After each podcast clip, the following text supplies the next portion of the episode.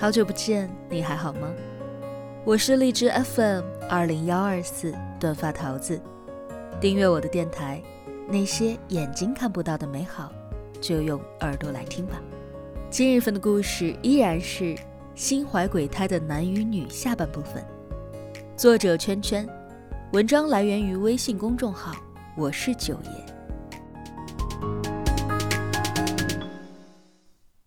当年李琦从文工团出来之后，就去了一家化肥厂上班。那会儿厂子效益还可以，老婆也满意，就嫁给了他。后来厂子不行了，老婆就开始闹，尤其见不得他每天在阳台上练功，说你有这功夫，还不如出去多找俩钱。哭自己瞎了眼，当初看他长得端正。结果端正了一辈子，就是没有钞票。他懒得跟人吵，就躲了出去。刚好有朋友拉他去舞团帮忙，就去了。老婆又开始闹，说他肯定是想借着跳舞去勾搭别的女人，把舞团的事儿给搅黄了。李琦也气，说没钱的是他，他好不容易能找点外快，他又不满意。于是就吵，老婆一气之下跑了。去年回来说他在外头有人了，把离婚证办了吧。李琦发愣，吵归吵，闹归闹，但是他从来都没有想过离婚，都一起过了大半辈子了。老婆破天荒平静地说：“以前我也是这么想的，可现在……”我知道一个人心里有你没你，那还是不同的。周小云听着，慢慢的啜了一口茶，问道：“那你心里有谁啊？”李琦抓着茶杯的手一僵，没有作声。后来两个人就联络上了。李琦经常拉着周小云去舞团玩。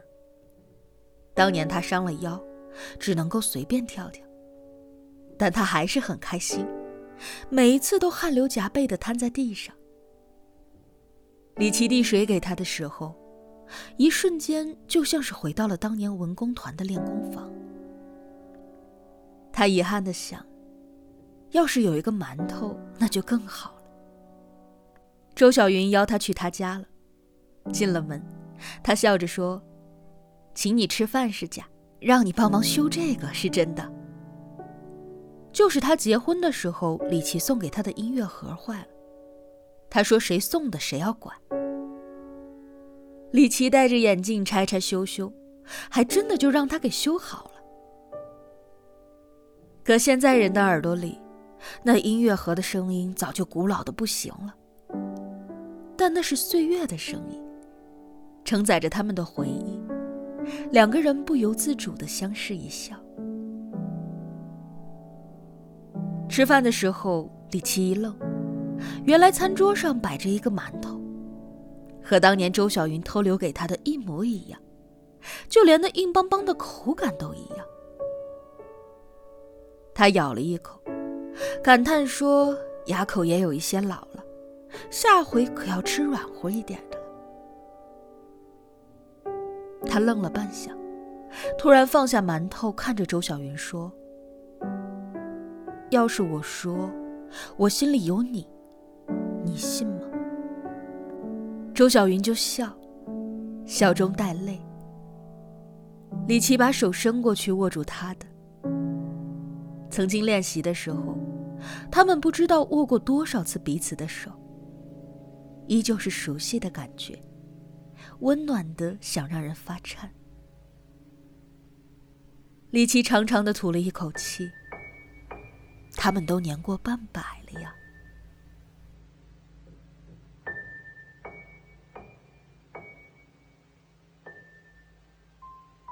两个人过到了一起，一起跳跳舞。舞团里的年轻人看到他俩说：“你们可真有默契。”两个人就哈哈大笑。后来文工团的老人们也都知道了，闹着要他俩请顿酒吃。席间有人喝了点酒，感慨地说：“早就觉得你们俩应该在一起的。”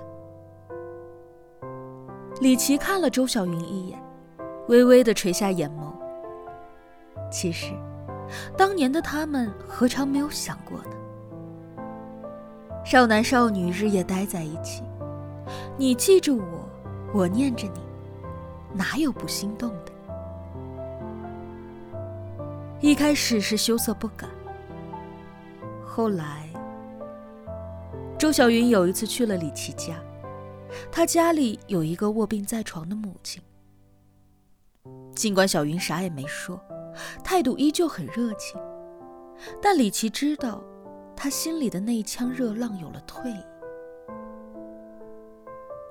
李琦家条件不好，周小云也是。他家里拖着两个弟弟等着他扒了，李琦这样的条件显然不能。他理解，人都是求于现实的。后来他觉得小老板不错，才会帮他追周小云。而小云，在李琦问出口的那一瞬间，不再挣扎了，接受了小老板。这是他们自己选择的人生。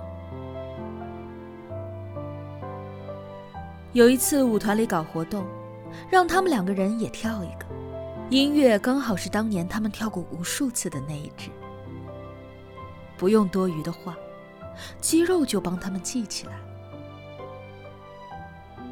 跳到那个托举时，所有人都紧盯着，因为他们都知道当年周小云的腰是怎么出的事。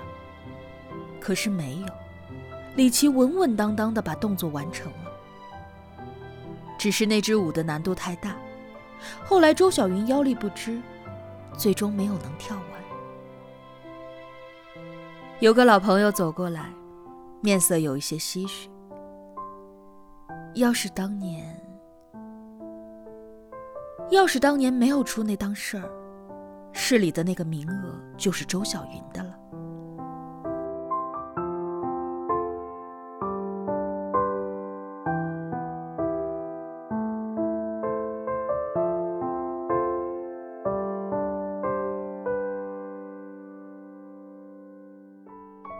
李琦和周小云互看了一眼，默契的把话题歪了过去。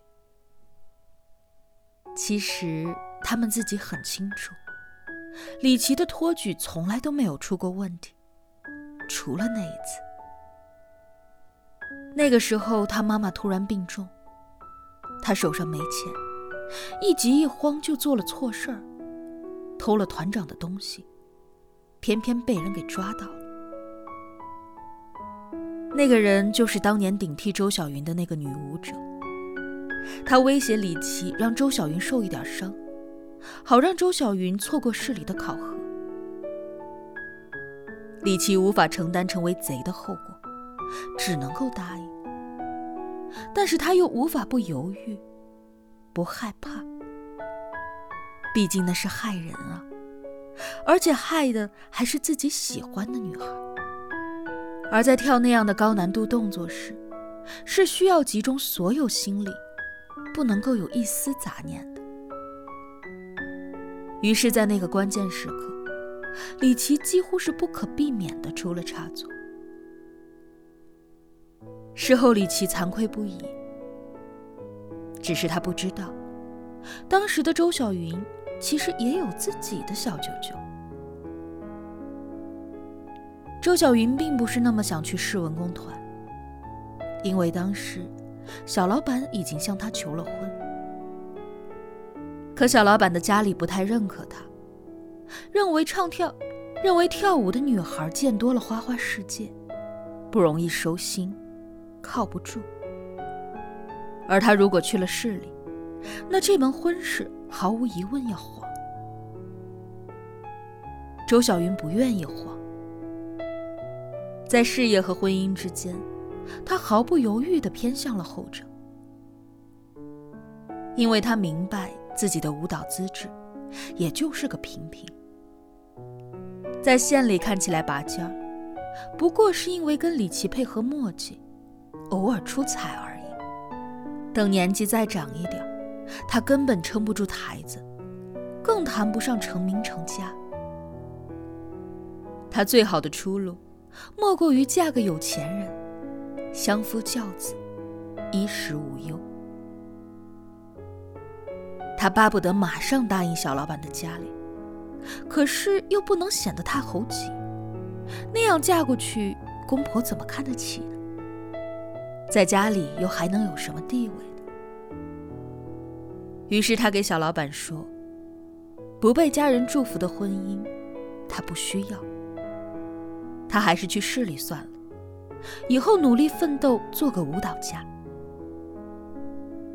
小老板急了，生怕这么优秀的媳妇儿跑了，当即就拍着胸脯说：“无论如何都会说服自己的父母，让他们高高兴兴、热热闹闹的把他给迎进门。”但这事儿最终能不能成功，又会不会弄巧成拙，周小云心里也不踏实。只能够焦急的等待消息。所以，做那个高难度托举时，他的心也是乱的，无法安静的。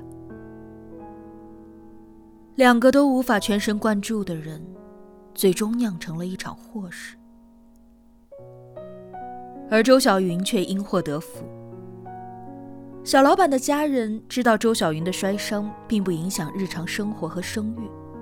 只是日后无法跳舞时，反而松了一口气，觉得这样他才会死心塌地的在家做贤妻良母。